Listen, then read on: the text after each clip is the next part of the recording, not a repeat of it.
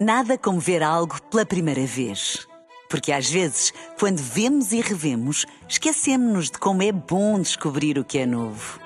Agora imagine que viu o mundo sempre como se fosse a primeira vez. Zais. Veja como se fosse a primeira vez. Um dia na história com Carlos Bastos.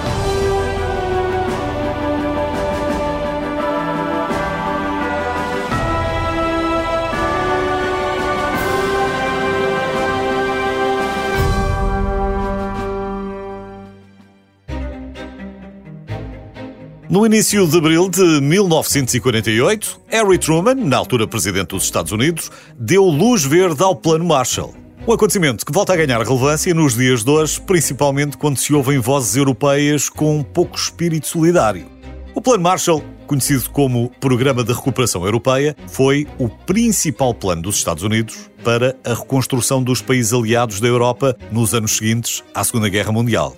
A iniciativa recebeu o nome do secretário de Estado, George Marshall, e os americanos deram na altura o equivalente a 100 mil milhões de dólares atuais para ajudar na recuperação dos países europeus. Obviamente que, para além da questão solidária, havia também a questão económica. Já na altura não havia almoços grátis. Mas havia também a questão de voltar a pôr a Europa Ocidental forte, porque começava a surgir outra ameaça vinda de leste.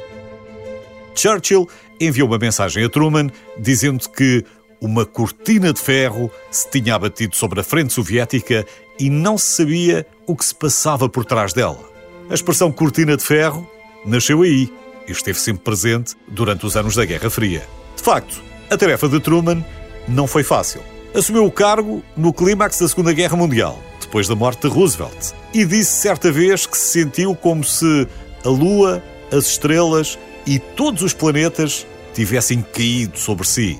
Serviu apenas 82 dias como vice-presidente e não teve muito tempo para ficar a par dos segredos de Estado. Conta-se que apenas alguns momentos depois de tomar posse, Truman foi chamado à parte pelo secretário de Guerra americano, que lhe disse que os Estados Unidos estavam prestes a completar, provavelmente, a arma mais terrível conhecida na história da humanidade. Quatro meses depois, Truman deu a ordem para lançar a bomba atómica sobre Hiroshima e Nagasaki, pondo efetivamente fim à Segunda Guerra Mundial. Tendo em conta que este presidente americano foi dono de uma loja de roupas masculinas que quase foi à falência, há que dizer que não saiu nada mal. As suas ações também vêm reforçar aquela velha ideia de que os líderes fortes, corajosos ou solidários são quase sempre o resultado de tempos mais difíceis. Que esta ideia sirva de inspiração a todos nós.